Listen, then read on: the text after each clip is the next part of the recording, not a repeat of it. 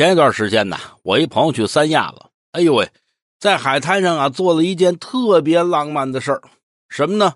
他呀，在沙滩上写了“烦恼”两个字儿，然后呢，就看这个海水一次次拍打沙滩，一点一点的把这烦恼啊就带走了，就跟那大海那歌里唱的似的，让海水带走所有的忧愁、烦恼、不快，全给带走了。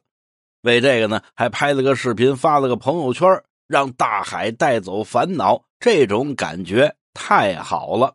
发完这朋友圈啊，大伙是纷纷点赞，也都觉得这种形式非常好。